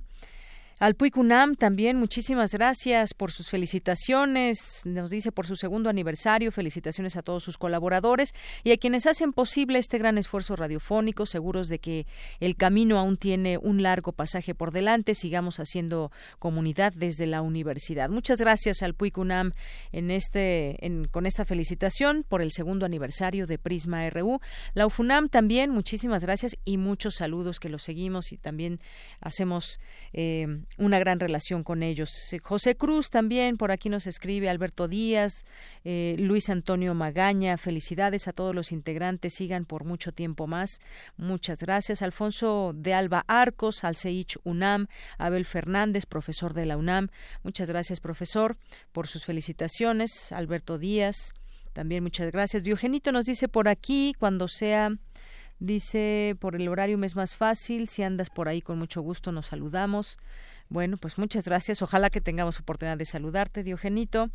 Eh, soy el galán de barrio, nos dice muy interesante lo que dice Telecom y Medios, Gabriel Sosa Plata, en Prisma RU sobre la editorialización en los medios. Óiganlo. Muchas gracias, eh, galán de barrio, que también siempre ha sido un asiduo radio escucha. Alfonso de Alba Arcos nos dice. Eh, Muchas gracias aquí también por la experiencia. Gracias, Alfonso. El Sarcos, ustedes celebrando y yo así mientras. Muchas gracias. Eh, el Sarco y Quetecuani, el CSU Tlatelolco también, muchos saludos, abrazos eh, les mandamos. Y bueno, pues aquí muchos otros saludos, Alejandro Toledo, también Abel Fernández, Alejandro Toledo que es nuestro colaborador en literatura, el de Loreán también, muchas gracias, Connie Valadez, muchas felicidades por el segundo aniversario, gracias a todo el equipo por mantenernos informados y ayudarnos a analizar los acontecimientos cotidianos. Bueno, hasta aquí le vamos a dejar porque si no, no terminamos. Uno más, a ver, Armando Aguirre, felicidades amigos de Prisma RU, que sean más y más años, cada día ganan más espacio y seguidores a la UNA son mi mejor opción. Que viva la UNAM y la radio pública. Muchas gracias y continuamos con sus saludos más adelante. Relatamos al mundo. Relatamos al mundo. Queremos escuchar tu voz. Nuestro teléfono en cabina es 55 36 43 39. Porque tu opinión es importante, síguenos en nuestras redes sociales, en Facebook como Prisma RU y en Twitter como arroba PrismaRU. Facebook. Bueno, estamos ya aquí. Eh, continuamos en este segundo aniversario de Prisma RU y nos acompaña una voz que todos ustedes conocen, una voz que es parte de este equipo también y que nos hace ese grandísimo favor de engalanarnos con su maravillosa voz, la voz de voces y por supuesto me refiero a Margarita Castillo. ¿Cómo estás, Margarita Castillo? Muy buenas tardes a usted, al equipo y a todos los maravillosos radioescuchas. Pues qué bueno que estás con nosotros porque pues eres parte de este proyecto. Nos gusta mucho escucharte en los espacios que tenemos dedicados a poesía a través de, ti, de tu voz, que es un, un, oasis que nos permite pues eh, tranquilizarnos en todo este mundo de pronto de las noticias tan fuertes que de pronto hay. Bueno, hay muchas que, que nos entristecen también y pues gracias a ti que nos permites con tu voz tener ese momento de paz. Eh, yo, yo lo que quisiera comentarles es que a pesar de que en el enorme esfuerzo que ustedes hacen como equipo están seleccionadas las notas, en general tenemos eh, la idea de que noticia es igual a algo negativo. Noticia es hubo un incendio, noticia es tembló, noticia es chocaron en la carretera, noticia es alguien mató a alguien y resulta ser que yo jugando allá afuera con los compañeros decía, necesitamos decirle a la gente que se descubrió vida en un planeta llamado la Tierra, una vida concretamente en México y que somos eh, animales endémicos, chilangos y que, y que eso es una gran noticia.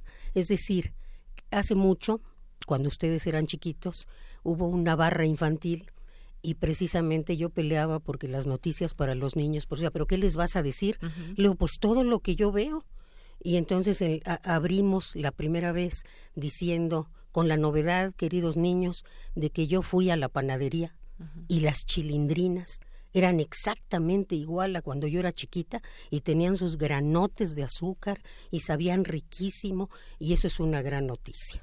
¿no? Así es, claro que sí. Entonces, eh, eh, abrevar de hoy hace calor pero ya me la pasé pidiéndoles a los compañeros que pongan palanganas con agua para que los pobres pájaros tomen agua y medio se refresquen y que los que puedan y que me estén oyendo pongan amarrada su cubeta si gustan con un hoyo para pongan agua para los perros que están en la calle que para cualquiera pues que algunos lo hacen déjame decirte algunos restaurantes y todo qué bueno. Que, que pero eh, salvemos la vida y compartamos un poco de agua para poder pelear después que no se privatice su distribución.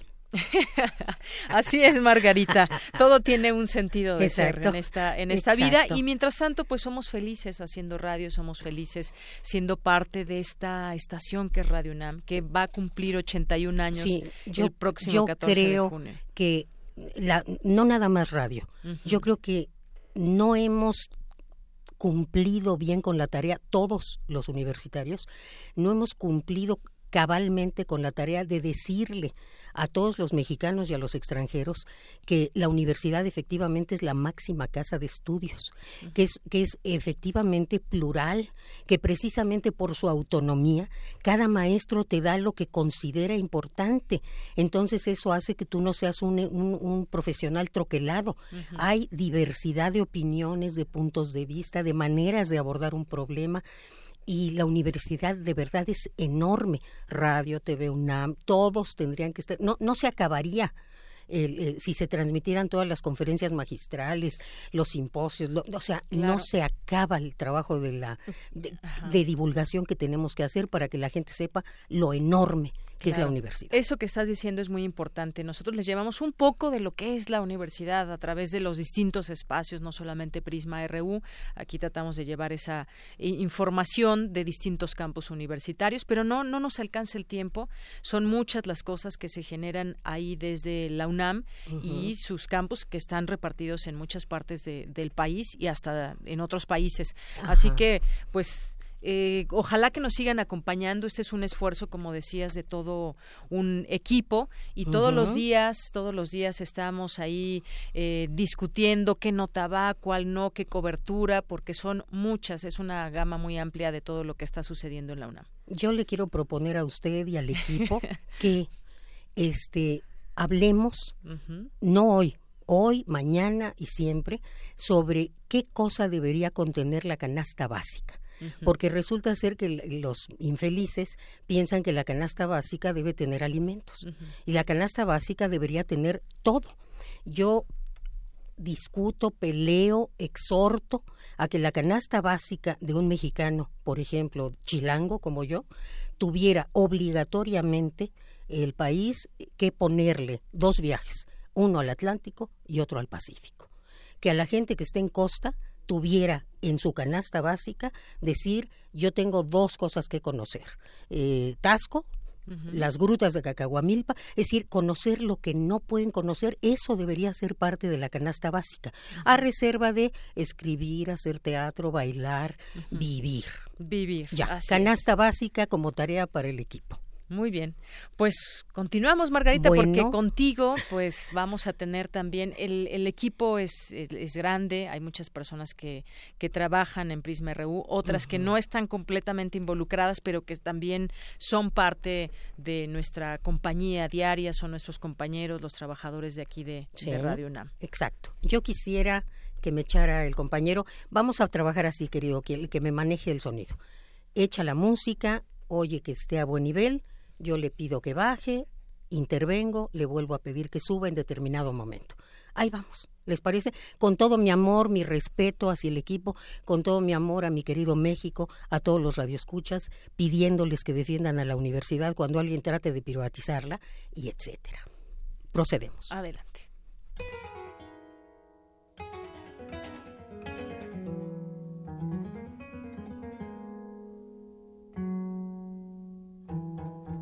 Abraham, Virginia, Cristina, Antonio, Deyanira, Ruth, Jorge, Guillermina, Dulce, Tamara, Rodrigo, Cindy, Néstor, Isabel, Janet, Luis, Diego.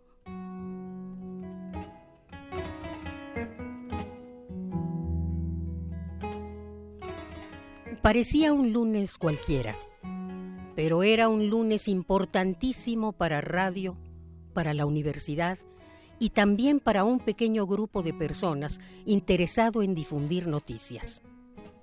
Los constructores de noticias del Departamento de Información de Radio UNAM tienen nombres, tienen sueños, pero también tienen hambre de hacer historia, tienen hambre de ayudar a construir la patria con su trabajo como reporteros universitarios.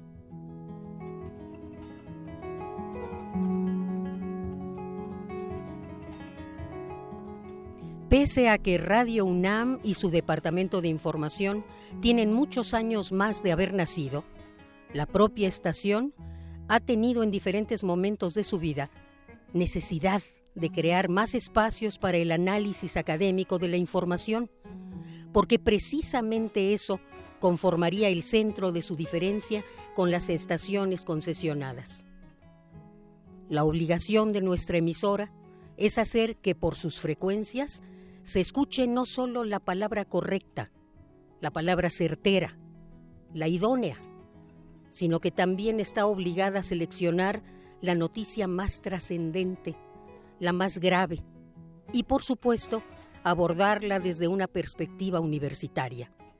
Es decir, que con nuestro trabajo se permitirá que los académicos fundamentalmente de nuestra institución nos aclaren el panorama y enriquezcan con sus diferentes puntos de vista la formación del nuestro.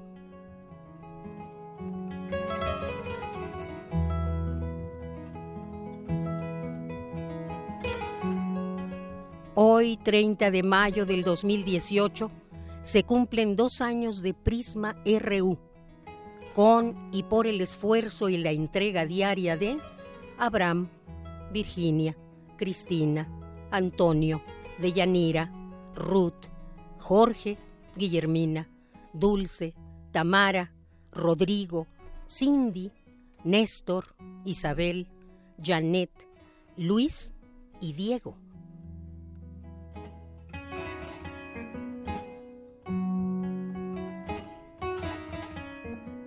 Hay noticias malas y noticias buenas, unas que se mencionan y otras no. Hace unos días en Calzada de Tlalpan, cerca del metro Nativitas, vi a un indigente sentado, recargado en la puerta cerrada de una empresa. Un joven que caminaba por ahí, al verlo, se detuvo y sacó de su mochila una palanqueta de semillas. Se acercó y se la regaló.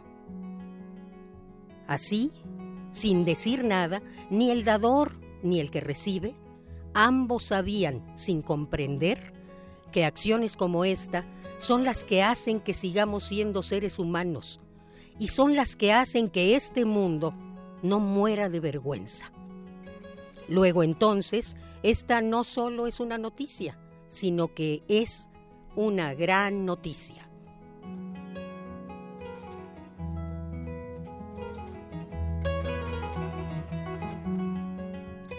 Prisma RU cumple dos años de estar al aire y todos nosotros, sus compañeros, los trabajadores de Radio UNAM, queremos desearles por este conducto una larga y fructífera vida por el bien de la estación y de la propia UNAM.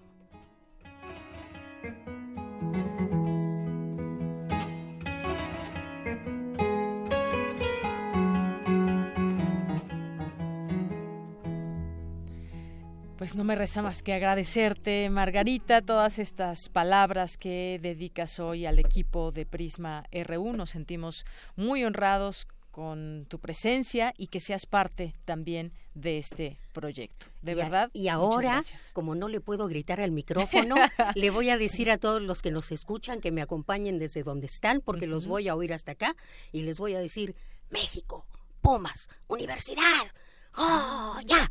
Goya, cachun, cachun, ra, cachun, cachun, ra, Goya, universidad gratuita, pública, popular, plural, nuestra.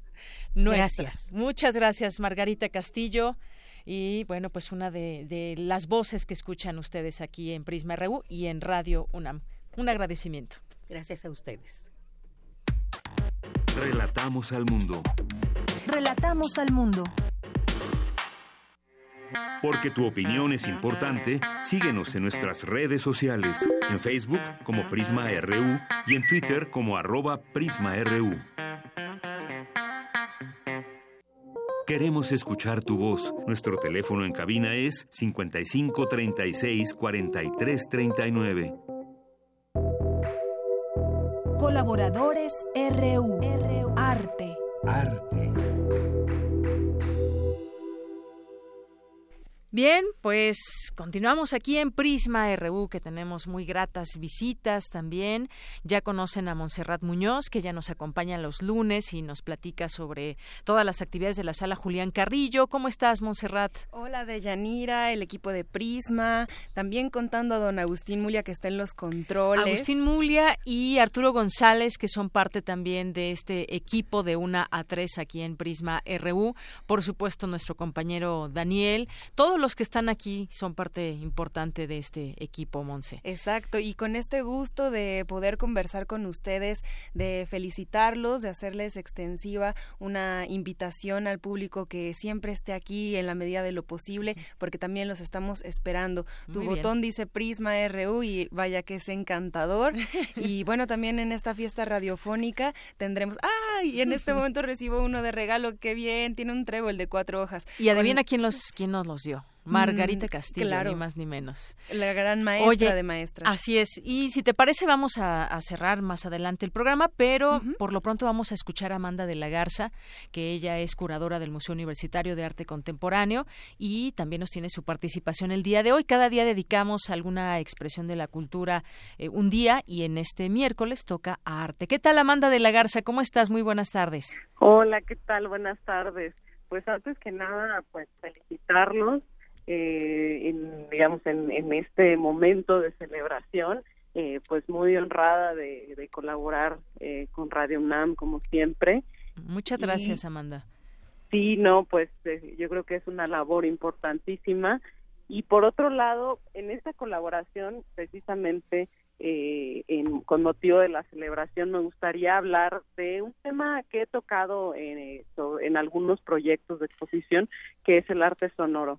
Eh, y en ese sentido quisiera plantear un poco históricamente cómo surge el arte sonoro. El arte sonoro surge, digamos, en los años 50, eh, a partir de eh, eh, la música concreta, de un momento de experimentación en términos del concepto de música y de su ampliación. Eh, un ejemplo muy conocido, digamos, de esto es John Cage y su pieza 433, en lo que, digamos, eh, que consiste básicamente en eh, escuchar el silencio y o en realidad ni siquiera el silencio, sino lo que existe antes de un concierto, alrededor de un concierto y en donde todos los sonidos del público, los murmullos, las risas, eh, la expectación de una pieza que va a comenzar forma parte, digamos, de la posibilidad de generar un evento sonoro. Y en este sentido, eh, muchos artistas a lo largo de esta segunda mitad del siglo XX han estado eh, enfocados, interesados en desarrollar las posibilidades de lo sonoro a partir de grabaciones, paisajes, de, de diferentes ambientes sonoros, es decir, un sinnúmero de, eh, de registros del fenómeno sonoro, del fenómeno aural, efectivamente también el radioarte, eh, la voz, eh, la potencia de la voz desde la poesía, eh, desde todas las experimentaciones que incluso vienen del dadaísmo con la voz, de las posibilidades que ofrece también la tecnología, eh, la investigación que parte de la música electroacústica, la composición contemporánea y espacios como el espacio de experimentación sonora del MOAC que posibilita trabajar en diferentes canales, producir una experiencia, precisamente generar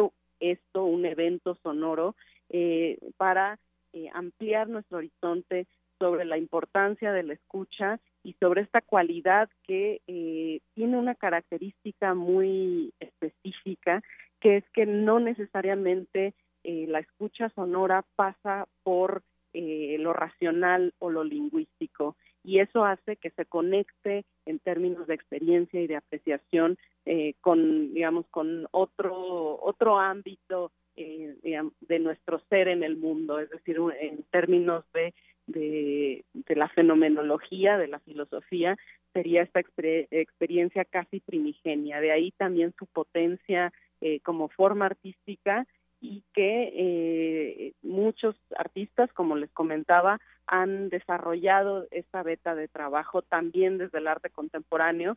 Entonces, el arte sonoro es un punto de intersección eh, de, de, digamos, de, sí, de muchas disciplinas artísticas y que de alguna manera tiene muchas posibilidades y campos de desarrollo y de apreciación.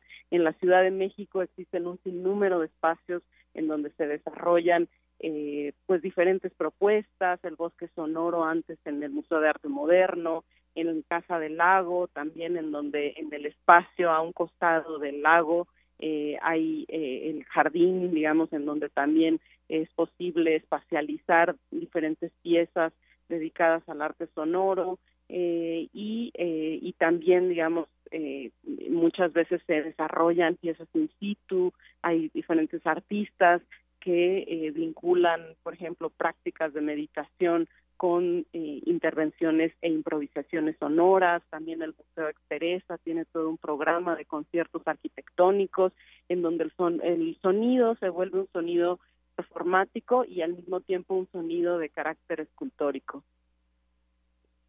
Muy bien, eh, Amanda, pues muchas gracias. El día de hoy eh, nos llevas a este terreno del arte sonoro. En otras ocasiones, pues nos has invitado a exposiciones también y no solamente nos invitas a las exposiciones, sino que desde dentro nos platicas lo que ofrecen estas distintas ópticas, cómo, cómo se eligen desde piezas, cómo se elige a un artista y muchas cosas que también a través de ti seguimos aprendiendo. Así que, pues muchísimas gracias y gracias por ser parte también de este proyecto de Prisma RU.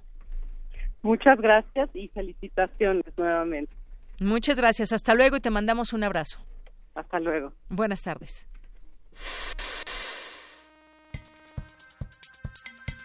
Jair Piña, investigador de la NASA. Eh, comenzamos una cooperación en el programa Orión de la NASA para medir radiación en el espacio a través de sensores activos y pasivos. Fabián Romo, experto en tecnologías de la información.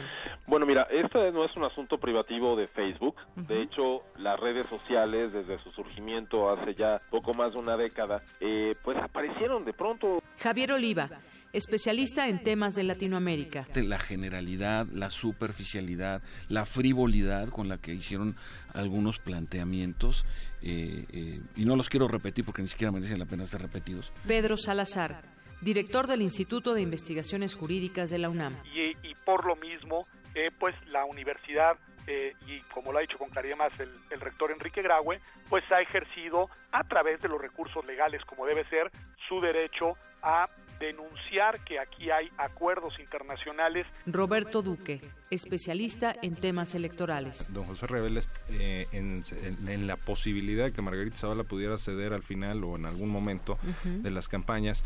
Ángel Díaz Barriga, investigador y especialista en temas de educación. Te doy un dato que es, que es dramático, pero que yo pienso que es importante que la sociedad con, conozca. Solamente el 16% de las personas que estamos entre 25 y 64 años tiene estudios universitarios. Bien, pues continuamos, ya casi nos vamos. Montserrat Muñoz, nos quedan pues rápidamente algunas felicitaciones, llamadas del auditorio que tienes también por ahí. Exactamente.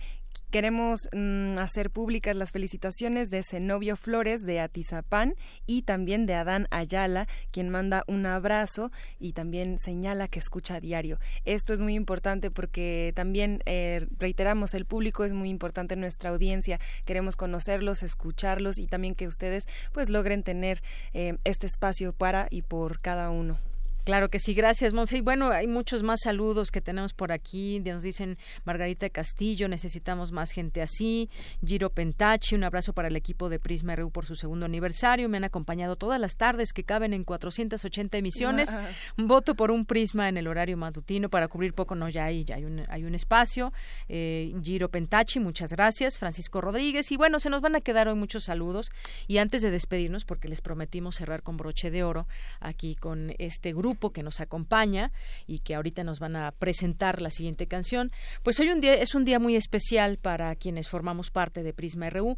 Es un día en que reflexionamos sobre el papel de la radio, de los medios, de un programa de muchos que tiene Radio UNAM, esta emisora, y de la cual Prisma RU forma parte. Hoy es un día de agradecimiento a todos los que participan y son parte de este equipo, a nuestros colaboradores que por el puro gusto nos regalan su conocimiento. Este programa es para ustedes, para el público, que poco o mucho está ahí, siendo siempre crítico, respetuoso. Es una audiencia maravillosa la de Radio UNAM. Con acierto puedo decir que es el mejor público de la radio.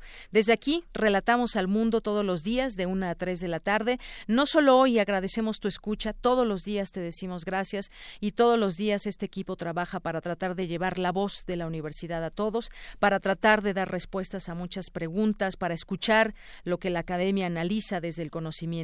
A título personal quiero agradecer a los directivos de esta emisora, al personal con el que todos los días nos encontramos y son nuestros compañeros de trabajo, a todos aquellos universitarios que se han sumado y se siguen sumando a este proyecto que lleva por nombre Prisma RU. Gracias y a festejar este segundo aniversario.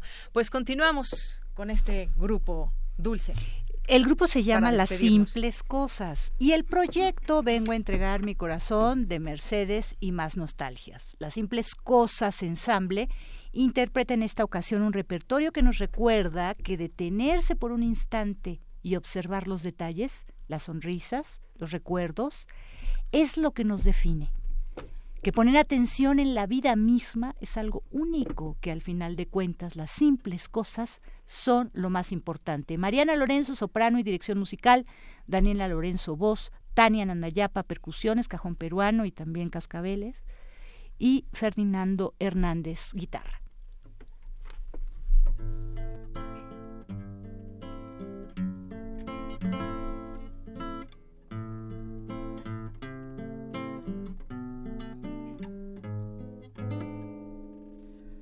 Uno se despide insensiblemente de pequeñas cosas,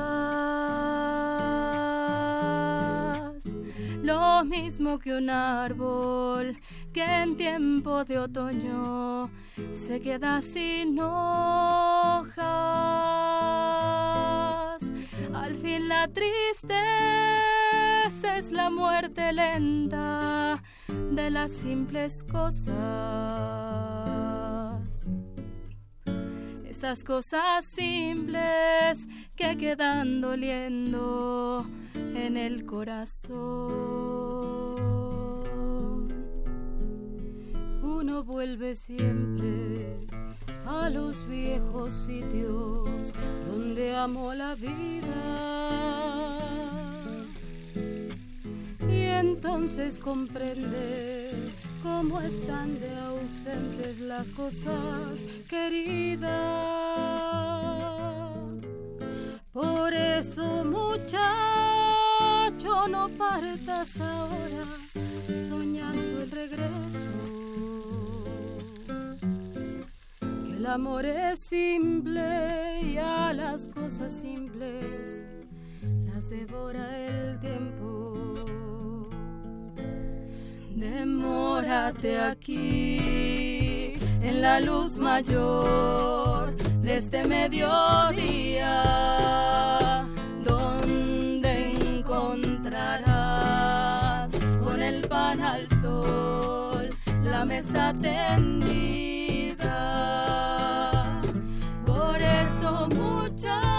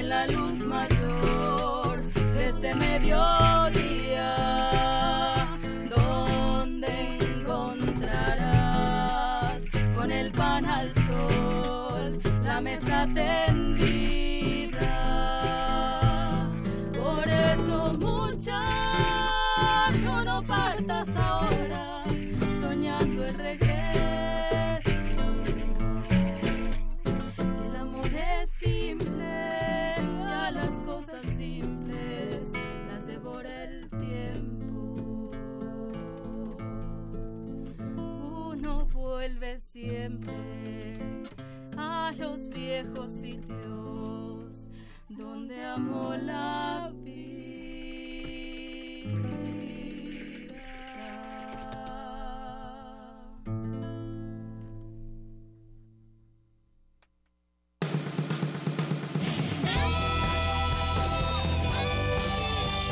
Prisma RU.